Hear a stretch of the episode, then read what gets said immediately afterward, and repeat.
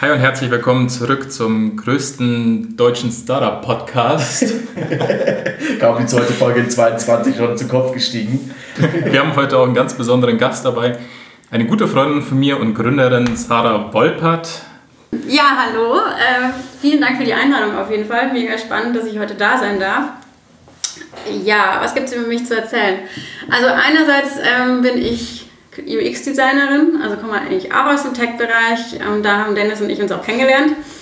Vor drei, vier Jahren, wir hatten es vorhin schon mal und haben es nicht rausgefunden. Kommt hin, ich glaube so 2019, sowas. Ja, genau. Und haben auf jeden Fall zusammen ein Projekt gemacht.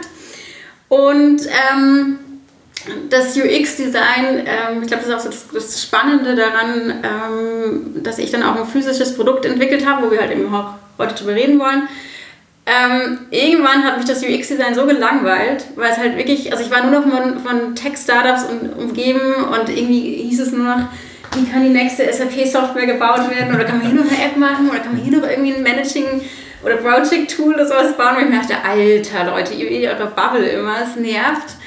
Ähm, Genau, und mein, mein zweiter Background ist, ich habe nebenbei noch Psychologie studiert und habe mich, ähm, also ich habe angewandte Psychologie studiert und habe mich dementsprechend sehr viel mit Kommunikation auseinandergesetzt.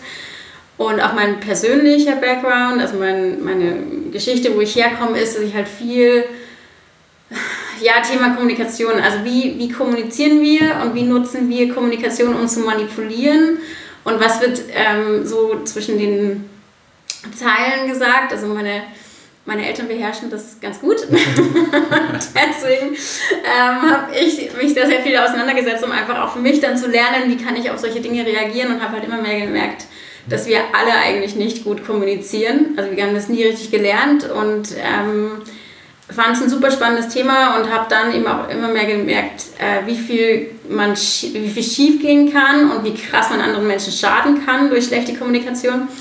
Und was auch alles ähm, bis hin zu wirklich äh, Tod und Selbstmord führen kann. Ähm, Stichwort können wir vielleicht nachher noch dazu kommen. Stichwort 13 Reasons Why. Kennt ihr die Serie? Mhm. Ähm, die hat mich dazu auch bewegt, dann zu sagen, okay, ich, also ich baue jetzt ein Produkt, wo es halt um Kommunikation geht und wo es halt darum geht, ähm, sich mit sich selbst auseinanderzusetzen. Aber eigentlich, genau das wollte ich jetzt eigentlich sagen, ähm, hat mich das Freelancing irgendwie so genervt, dass ich irgendwann gesagt habe, okay, ich will jetzt mein eigenes Produkt auf die, auf die Welt bringen und ich will mein eigener Boss sein und ähm, ich will mein, mein Thema in die Welt hinausbringen und das ist dann die Seelenkonferenz-Box geworden. Also Seelenkonferenz ist die Brand und äh, das Produkt ist ein Kartenset. Mhm. Ähm, ich möchte ganz gerne bei einer Sache kurz einhaken, weil es mich selber interessiert, weil hier haben wir eine Expertin am Tisch.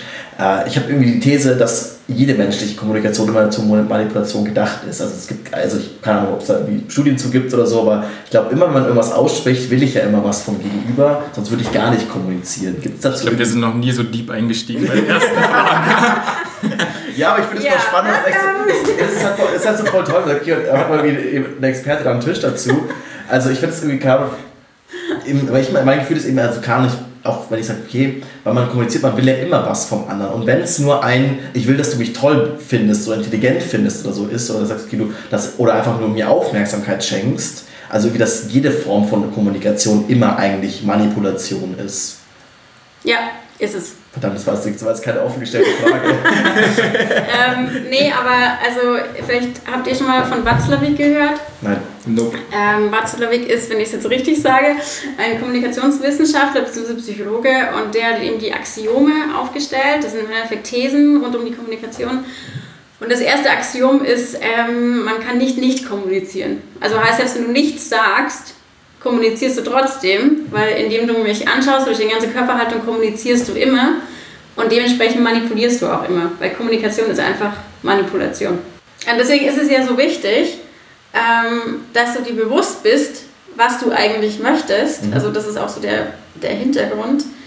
Ähm, oder das ist auch so meine Message, die ich mit diesem Produkt transportieren will, weil du, du manipulierst ja immer. Also wenn jetzt ich beispielsweise will, keine Ahnung, ich will jetzt, dass du mit dem Rauchen aufhörst beispielsweise. ähm, und dann sage ich zu dir, hast du schon mal drüber nachgedacht, ob du aufhören möchtest zu rauchen? Subtext habe ich ja, schon verstanden, ja. dann ist das ja reine Manipulation. Mhm. Ähm, ich habe jetzt hab das vorhin die Frage gestellt und habe schon dazu gesagt, interessiert mich jetzt schon. Also Ja, aber trotzdem ist immer noch ein kleines Stück weit Manipulation dabei, weil ich bewerte ihn ja in gewisser Weise unterbewusst. Oder er kann sich ja unterbewusst bewertet fühlen, so nach dem Motto, ah ja, sie verurteilt mich jetzt, weil ich nicht zum Rauchen aufgehört habe. Mhm. Oder sie hat eine andere Meinung vom Rauchen oder irgendwie sowas ja. halt. Und ähm, er könnte sich jetzt angegriffen fühlen von mir und ich, wir konnten halt sofort in den Konflikt einsteigen, wenn ich halt dann sage, hä, nee, was regst du dich jetzt so auf? Ich wollte dich ja nicht angreifen, ich wollte nur fragen. Mhm. Ähm, aber vielleicht steckt ja hin, hinter meinem Bedürfnis auch sowas wie, ähm, weiß ich nicht, ich verurteile Menschen, die rauchen und deswegen will ich jetzt, dass er aufhört zu rauchen und daher kommt dann die Frage beispielsweise. Und wegen, wo ich darauf hinaus will, ist halt nur so ein kleiner Satz und wir könnten entweder einen riesen Konflikt draus machen oder ich teile ihm unterbewusst irgendwas mit. Also deswegen muss man meiner Meinung nach halt einfach sehr aufpassen, was man sagt. Jetzt gehe ich richtig in der Annahme, dass genau das Thema eigentlich dazu geführt hat, dass du diese Box entwickelt hast, oder? Also um die Kommunikation zu optimieren zwischen den Leuten. Ja. Und wie hast du das gemacht? Die Box entwickelt? Oder also vielleicht kannst du einfach zu der Box ein bisschen was erzählen. Was ist, was ist die... Ich meine, dass du da was drauf gedruckt hast und wie das physisch ablief, ist mir klar. Aber wie war so der Prozess? Also ich glaube, wir haben noch gar nicht erzählt, was die Seelenkonferenz-Box an sich ist und was sie mit den Leuten macht. Ähm, also der Prozess war, und da habe ich mich auch sehr am UX orientiert, dass ich mir, also erstmal habe ich mir angeschaut, okay, ähm, was ist die Intention, also was möchte ich überhaupt, beziehungsweise am, am, Design Thinking könnte man auch sagen. Also überhaupt, was ist die Intention, was, was möchte ich überhaupt in die Welt hinaus transportieren und dann habe ich mir Gedanken gemacht, welches Format könnte das sein. Also beispielsweise ein Buch, eine App, ein Online-Kurs oder halt ein Kartenset. Ähm, und bin dann irgendwann auf dieses Kartenset gekommen, weil ich eben, also da kommt halt mein persönlicher Background wieder dazu. Ich habe ursprünglich Kommunikationsdesign studiert und habe sehr viel ähm, Print gemacht. Und wie gesagt, in der IT-Branche ist es mir irgendwie ein bisschen verloren gegangen und mir ist langweilig geworden, deswegen wollte ich zurück ins Print. Ähm, daher hat es ganz gut gepasst. Und dann habe ich halt angefangen, mir Fragen zu erstellen, die ich spannend finde die halt darauf abzielen, dass man besser kommuniziert. Also im Endeffekt sind es kleine Anleitungen, wie kommuniziere ich besser, wie gebe ich wirkliches Feedback, ähm, Anregungen, mal Komplimente zu geben, aber auch äh, Anregungen in Richtung Achtsamkeit. Ähm, wie sieht der Selbstliebe-Tag für mich aus? Wie gehe ich liebevoller mit mir selbst um? Also vielleicht auch mal so ein bisschen so hinstoßen, so nach dem Motto, ähm, betrachte die Dinge doch mal auf die Art und Weise. Es sind auch Dinge aus dem Coaching. Und dann sind es, ich nenne es mal philosophische Fragen, große philosophische Fragen des Lebens, wie zum Beispiel, wer bin ich? Ähm, wo viele dann sagen, ja, ich bin halt die Sarah, aber darauf will ich nicht hinaus, sondern wer bin ich kann halt sein, weiß ich nicht, ich bin Schwester, Tochter und Freundin oder ich sage immer, ich bin eine Ameise, weil man im Vergleich zu riesengroßen Bergen bin ich eine Ameise. Also es, es kann super philosophisch sein, es kann voll in die Achtsamkeit oder halt in die Kommunikation gehen. Jetzt, du sagst immer Karten-Z, also ist das ein Spiel, was ich am Ende spiele? Also ist es irgendwie, wie muss ich mir das vorstellen, was man damit macht?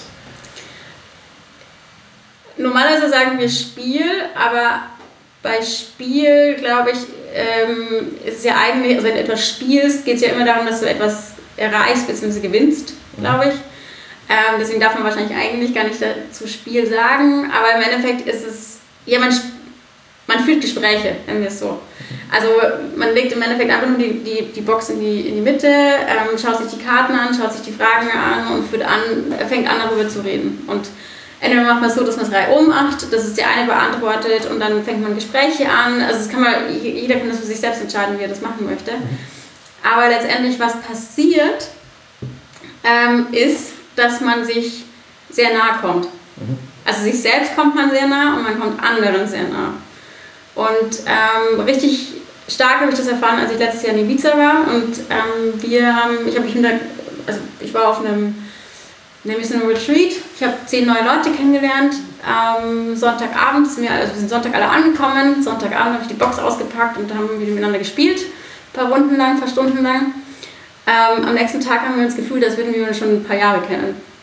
Also es entsteht eine ganz, ganz krasse Bindung zueinander und ein ganz krasses Vertrauen zueinander, weil du dich halt öffnest.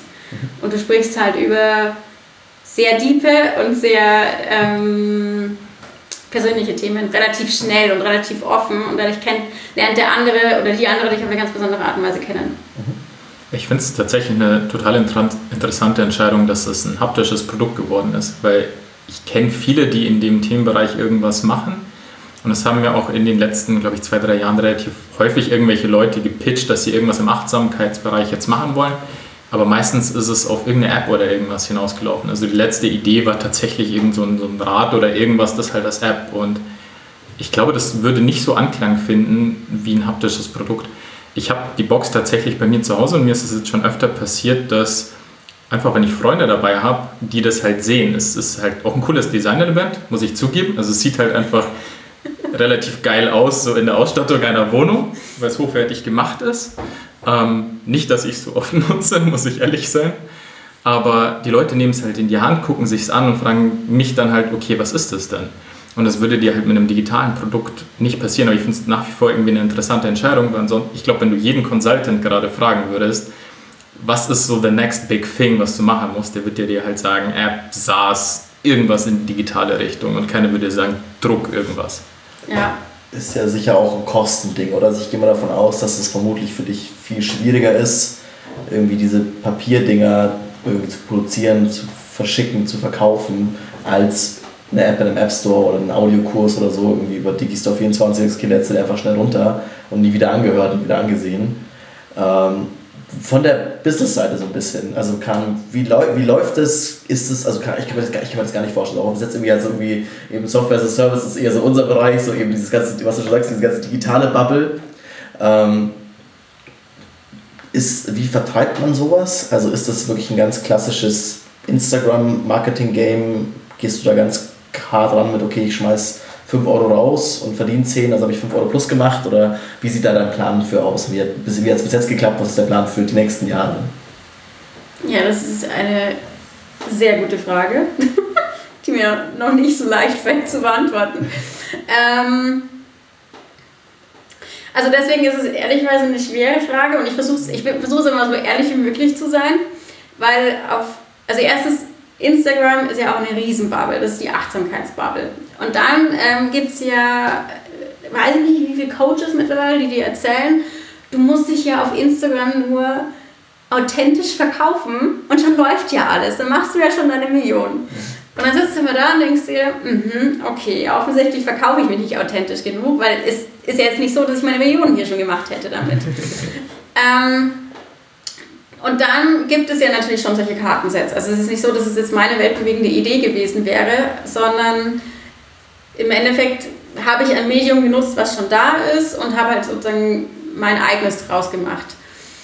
Ähm, ja, also Instagram ist auf jeden Fall ein Kanal, um das irgendwie zu vertreiben. Auf, äh, ich finde es aber trotzdem super schwierig, weil, also beispielsweise Instagram lebt ja davon, dass es sehr persönlich ist und heutzutage lebt ja Instagram davon, dass sich Coaches dort präsentieren, wie sie ihr Leben leben und wie sie dein Leben dazu drehen würden, sag ich jetzt mal, ähm, wenn du bei ihnen im Coaching wärst. Das macht ja die Box nicht. Also ich kann ja jetzt nicht Leute dabei filmen, wie sie super persönlich und offen über diese Themen sprechen und dann den anderen Leuten unter die Nase halten und sagen, guckt, so tolle Gespräche habt ihr dann miteinander, wenn ähm, ihr diese Box spielt. Weil das machen ja die wenigsten Leute mit. Und wenn du eine Kamera drauf hältst, meistens wirkt es auch dann irgendwie gestellter und es ist einfach alles irgendwie. Also ich finde es super schwierig, ehrlicherweise. Ähm, deswegen, da muss ich auch ehrlicherweise sagen, ein richtiges. Also meine Strategie ist mittlerweile ich zeige mich auf Instagram, ich vermarkte es auf Instagram. Also klar, wir haben natürlich dann auch einen Instagram-Shop und ähm, ich versuche das Produkt mit mir selbst in Verbindung zu bringen, dass die Leute halt okay sagen, also irgendwie sagen, okay, das ist halt Seelenkonferenz und das ist Sarah irgendwie und Sarah ist cool, deswegen kaufe ich Seelenkonferenz. Was es einen krassen Gamechanger gebracht hat, war, dass Laura Seiler im Oktober, das sagt euch Laura Seiler was? Mhm dass Laura Seiler im Oktober das Produkt äh, in ihrem Podcast vorgestellt hat. Ich ehrlicherweise wusste nichts davon, also das ist wirklich... Das ist cool, ja. Und da, um dann deine Frage auch jetzt zu beantworten, kam es, dass ich, glaube ich, innerhalb von zwei Wochen 200, 300 Stück verkauft habe. Ich war aber in Portugal mhm. und eine Freundin von mir hat währenddessen die, Boxen bei sich gelagert gehabt, zu Hause und hatte eigentlich auch nicht die Zeit, jetzt jeden Tag zur Post zu rennen und dort 50 Boxen abzugeben. Und ich war, wie gesagt, in Portugal und konnte auch nicht viel machen. Also für mich war es die absolute Katastrophe eigentlich, weil ich überhaupt nicht wusste, wo ich, wie ich jetzt diese Situation ähm, hattest du genug, handeln konnte. Hast, hattest du genug Boxen daheim? Also man rechnet auch, man sagt, ich weiß nicht, wie viel du davor verkauft hast, aber ich schätze mal, es war ein großer Sprung auf einmal. Ja. Hast du da auch das Problem, dass du dann irgendwie out of stock gelaufen bist oder so? Oder war das, das ging das wenigstens noch? Das auch noch, also ich hatte tatsächlich auch die Boxen in ganz München verteilt. Ein paar waren beim Dennis zu Hause im Keller, weil ähm, auch die Frage. Ähm, Von wegen, ich habe die gekauft. da ist noch eine verloren gegangen im Keller, ja, ja. ja, also ähm, man muss dazu sagen, ähm, ich bin jetzt seit, also ich habe vor zwei Jahren meine Wohnung halt aufgegeben und bin dann auch fast ein Jahr in Portugal gewesen und habe dann, also ich hatte sozusagen die Boxen schon produziert gehabt habe dann beschlossen, ich gehe nach Portugal und dann musste ich mit den Sachen halt irgendwo hin. Und deswegen habe ich dann halt Dennis gefragt, äh, Katja, eine Freundin von mir gefragt, die auch bei Seenkonferenz mich so unterstützt hat. Heißt, ähm, die Boxen waren in ganz München verteilt in irgendwelchen Kellern, weil ich hatte ja keine Wohnung, beziehungsweise keinen Platz in den Keller. Das ist auch so ein Thema, wenn man ein physisches Produkt entwickelt, müssen die Sachen ja irgendwo gelagert werden. Und wenn man halt selber keinen Lagerplatz hat, dann muss man sich das entweder kaufen, was aber in so einer frühen Phase eines Startups nicht wirtschaftlich ist und dann muss man halt auf Freundekeller ausweichen und halt überall fragen, ob man seine Sachen unterstellen könnte. ähm, genau, und dann lief das halt so, dass dann, wie gesagt, Laura Seiler hat das Produkt vorgestellt. Wir haben innerhalb kürzester Zeit einen unglaublichen Bestellboom erfahren. Und ich war in Portugal und dann habe ich halt meinen Freund losgeschickt und der ist dann, glaube ich, mit, ich glaube 40 Boxen waren bei Katja noch, der ist dann mit 40 Boxen bepackt und die sind ungefähr ähm, weiß nicht, was ist das? Eine CD 35. von Größe, oder? Nee, also die, die Boxen mit Verpackung sind ähm, bei DHL und die haben jetzt äh, Größe S, also sowas 35 x 35 oder irgendwie sowas, wiegen mhm. vielleicht 500 Gramm oder so, sagen wir mal ein Kilo. Ähm, heißt, er ist bis 20, mit 20 bis 30 Kilo da halt durch München mit zwei riesen Säcken durch die Gegend gezogen, weil er halt auch kein Auto hatte und musste es halt per S-Bahn und U-Bahn machen, um halt diese Boxen von A nach B für mich durch, äh, zu tragen. Und dann hat er ähm, sich mit meiner Mitarbeiterin, also oder beziehungsweise ähm, Team, Teammitglied Lisa, halt vier, fünf Stunden hingesetzt und hat diese Boxen für mich gepackt, ähm, um halt diese, diese Bestellung irgendwie bewerkstelligen zu können. Und als ich dann wieder da war, habe ich dann Dennis die Sachen abgeholt und dann habe ich halt auch angefangen, jeden Tag fünf bis sechs Stunden Boxen zu packen, Kundenservice zu machen, also E-Mails zu beantworten, mhm. ähm, zu kleben und dann ging halt erstmal diese Fragen los, so, okay, wo kommen die, also, ähm, wie bringen wir am besten diese Versandetiketten drauf? Also vorher war es immer so, dass ich alleine per Hand mit fünf Boxen meinetwegen bin ich zu DHL gelaufen und habe halt dem DHL-Menschen das hingehalten und dann hat er das Etikett drauf gemacht. Jetzt habe ich aber ungefähr 50 Boxen auf einmal vor mir stehen gehabt. Dann kann ich ja nicht mehr, was wir teilweise auch gemacht haben, ähm, kann ich ja nicht mehr zu DHL laufen und sagen, drucken Sie mal bitte 50 Etiketten aus. Wie gesagt, haben wir auch einmal gemacht, haben sonst was rausgeschmissen. Ähm, heißt, nächste Frage geht dann los, okay, ich brauche einen Drucker, um die Etiketten drucken zu können. Ich brauche eine, ähm, im Endeffekt so eine, äh, diese, diese Klebepistolen, also Kleberolle, ja. damit es schneller geht. Ähm, wie verpacke ich effizient, dass ich, also nicht jede Box einzeln mit Etikett drauf, sondern wie verpacke ich effizient, dass ich halt noch den Überblick habe und schneller das ganze Zeug abgewickelt habe wie schaffe ich es von dem einen System, also von ähm, meinem Shop-System, die Adressen in Hermes und DHL zu bekommen, weil die Anbindung nicht richtig funktioniert, weil irgendwelche Tools mal wieder irgendwie spinnen. Mhm. Also ich bin da äh, sehr vielen Problemen begegnet. Jetzt habe ich da gleich eine ketzerische Frage. Ich glaube, ich kenne die Antwort, aber wieso habt ihr das alles selbst gemacht? Weil normalerweise würde dir irgendwie jeder raten, du sollst am Business und nicht im Business arbeiten. Das heißt, so das klassische Ding wäre halt, okay, nutz Amazon FBA, send's ins Lager und die kümmern sich um den ganzen Versand. Ja, klar, absolut richtig. Aber erstens will Amazon auch Geld dafür haben. Ähm, das ist eine. Und das andere ist, dass ich, mir ist wichtig, dass es ein nachhaltiges Produkt ist. Also in der nachhaltigen Produktion, nachhaltig in den Materialien. Und ich sehe das Produkt nicht bei Amazon. Wieso?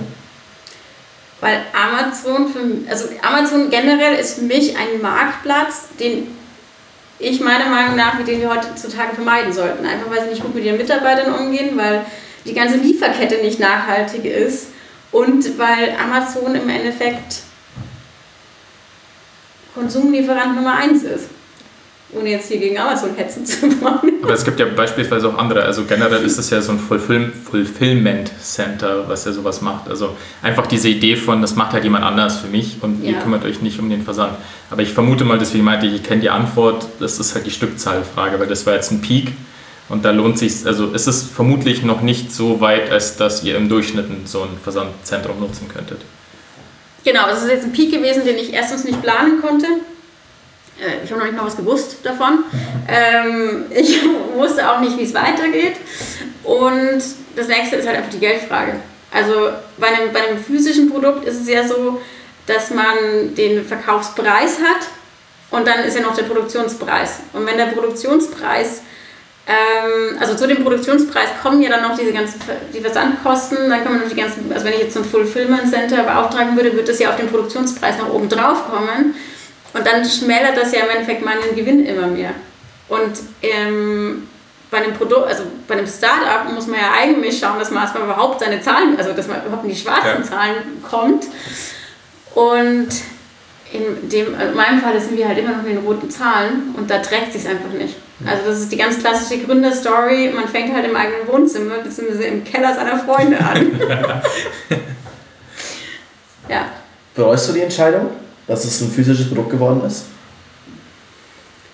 Mm, wenn ich mir die Zahlen anschaue, was ich jetzt vor kurzem nochmal getan habe, also neues Jahr, neues, neue Ziele so ungefähr, ähm, wenn ich mir rein die Zahlen anschaue, dann würde wahrscheinlich jeder andere sagen, mach's nicht. Mhm. Weil es wahrscheinlich in der heutigen Welt oder in der heutigen Zeit unfassbar viel Arbeit ist. Man muss unfassbar viel reinstecken, auch Kapital vorher. Das ist ja das Nächste, dass du erstmal das Kapital aufbringen musst, weil wenn du halt, also wenn ich die, die Karten, also das Kartenset besteht ja aus einer Box und den Karten.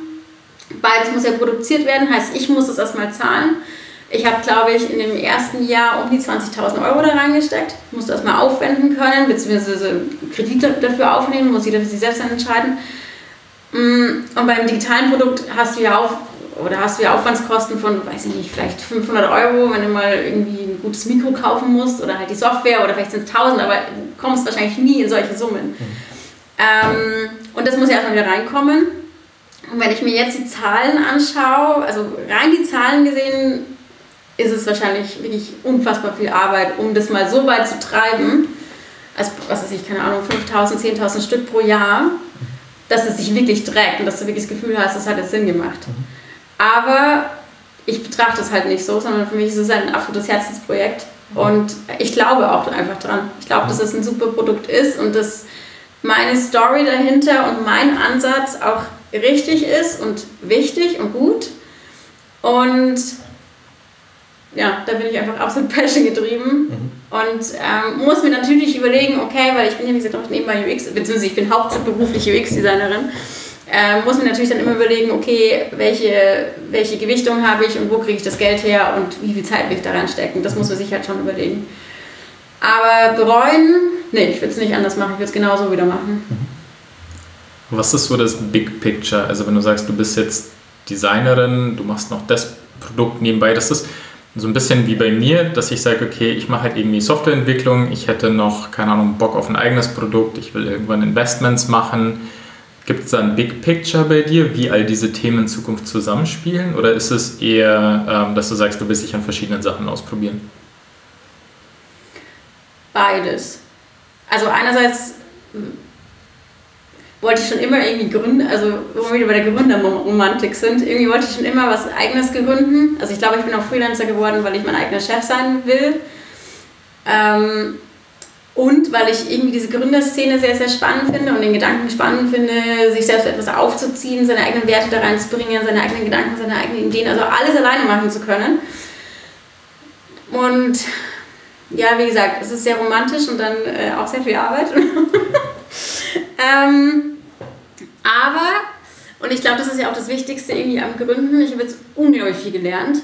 Also ich, hab, ich kann jetzt zwar nicht behaupten, dass ich jetzt andere Firmen beraten könnte, aber ich habe sehr viel gelernt. Ich weiß, ich habe sehr viele Sackgassen genommen, ich habe sehr viele Wege genommen, die hätte man vielleicht nicht nehmen müssen. Ich habe mich mit vielen Leuten auseinandergesetzt, die mir halt entweder geraten haben, ich soll in den Weg gehen, oder ich habe auch von mehreren Leuten gehört, funktioniert eh alles nicht, kannst du gleich vergessen. Habe es trotzdem weitergemacht.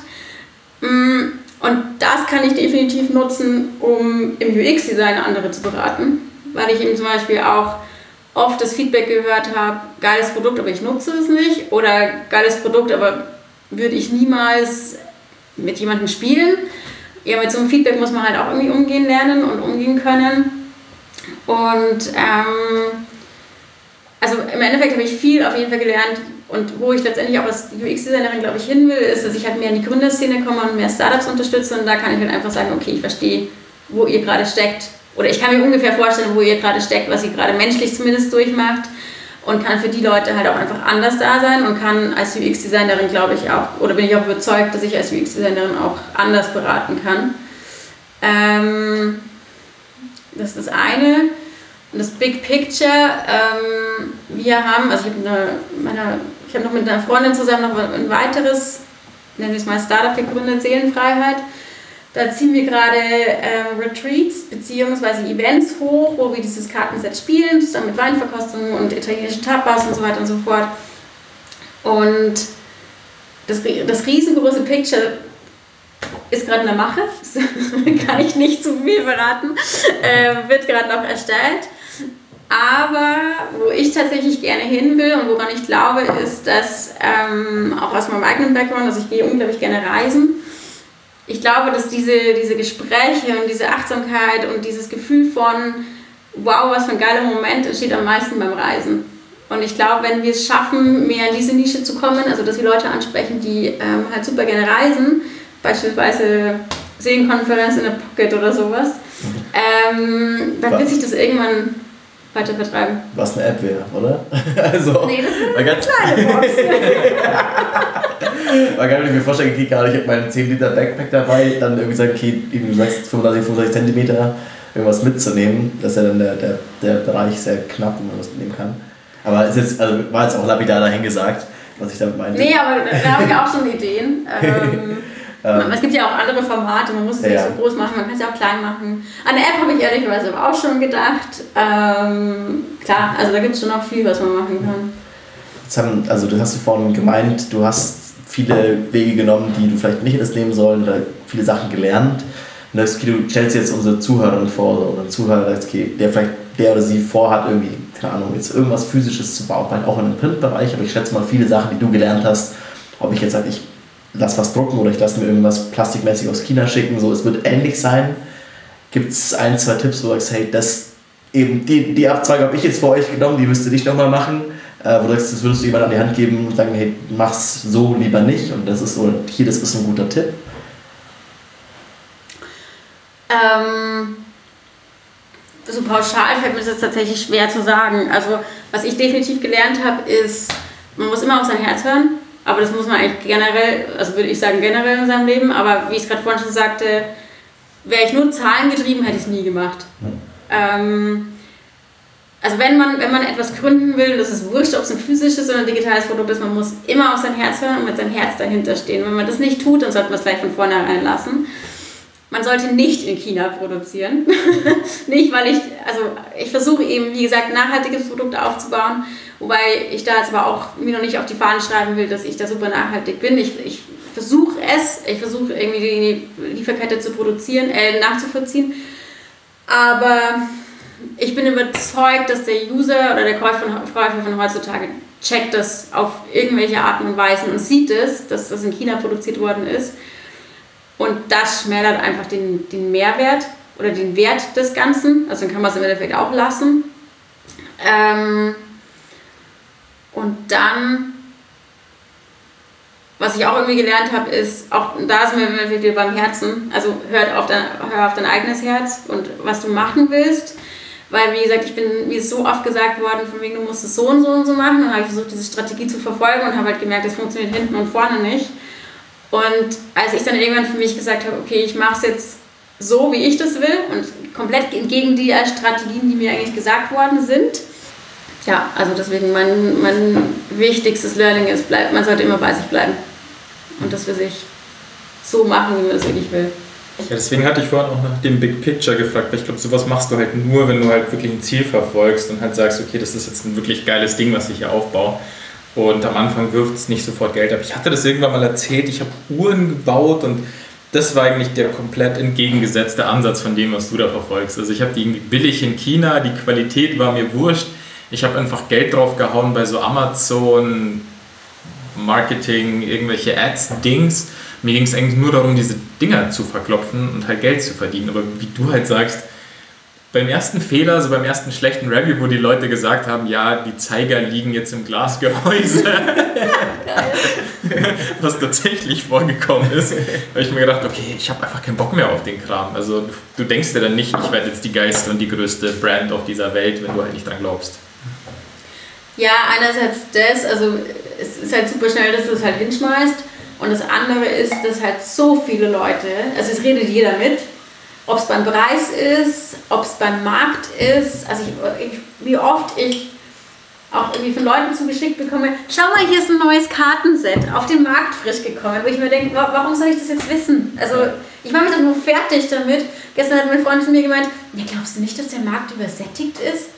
Wo ich mir denke, nicht hilfreich, nicht ja. hilfreich. Und ähm, also entweder glaube ich halt daran und dann passieren halt auch manchmal Wunder. Ähm, Lara Seile ist für mich jetzt einfach ein Wunder gewesen. Also ich hatte die Box halt im Happy Place, ähm, Silvesterend, das ist ein kleiner Designerladen. Und da, ich glaube, die wollte da eigentlich auch ausstellen, die ist halt da rein und irgendwie war es sie selbst oder ihre Freundin oder was weiß ich was. Irgendjemand hatte diese Box gesehen und dann hat sie die halt in ihrem Podcast gespielt und ähm, seitdem, also das ist alles krass durch die Decke gegangen. Das hätte kein Mensch planen können irgendwie. Mhm. Ähm, und da stehen aber auch noch drei andere Kartensets neben meinem. Also es ist irgendwo, weil es hätte ja auch ein anderes sein können. Ähm, und wie gesagt, das kannst du nicht planen, kannst halt irgendwie zig Influencer anschreiben, hast auch irgendwann keinen Bock mehr also, pff, keine Ahnung, wenn dann solche Sachen kommen wie von wegen, ja, der Markt ist ja eigentlich übersättigt und dann sagst du ja erst recht wieder, ja, dann höre ich halt auf, weil pff, warum muss ich jetzt auch noch mit auf den Markt oder sowas. Also, ich glaube, der einzige Weg ist, ähm, mach's wegen, wegen deinem Herzen, also wenn du halt irgendwie sagst, ich habe ein starkes Why oder sowas, aber alles andere macht, glaube ich, keinen Sinn. Ich glaube, das ist ein perfektes Schlusswort, oder?